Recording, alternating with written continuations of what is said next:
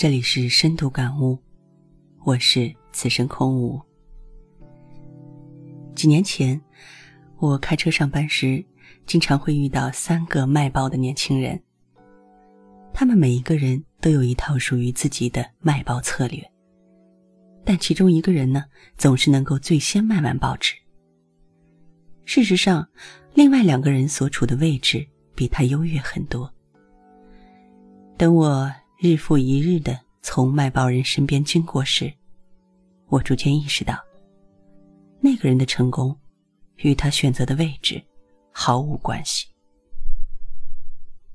第一个卖报的人总是站在丁字路口，他永远是一副愁眉苦脸的样子。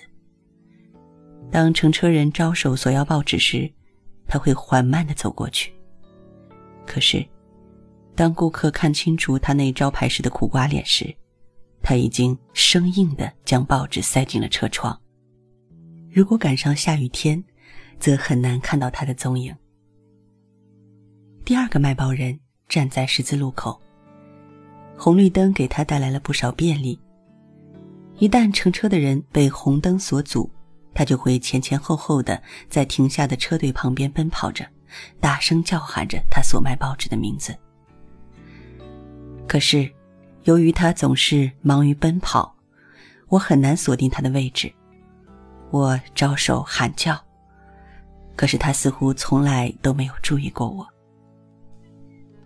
第三个卖报人，他总是固定的站在繁华街道的中央，他的手中总是拿着几份报纸放在胸前，以方便司机和乘客从他身边经过的时候能够瞥一眼大字标题。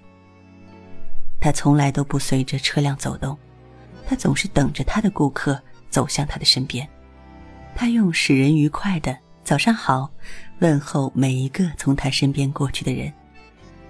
当有人慢下来打算购买报纸时，他的脸上立刻便会绽放出灿烂的笑容。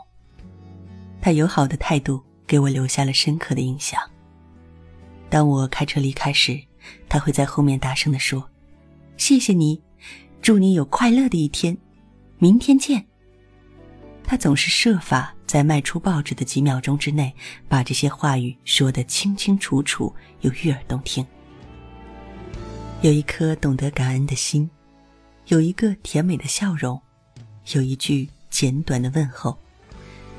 尽管这些都是最细微不过的表现，但日久天长，他们所带给我们的回报。会远远超出我们的想象，所以啊，战胜竞争对手最好的方法，其实就是提供更好的服务。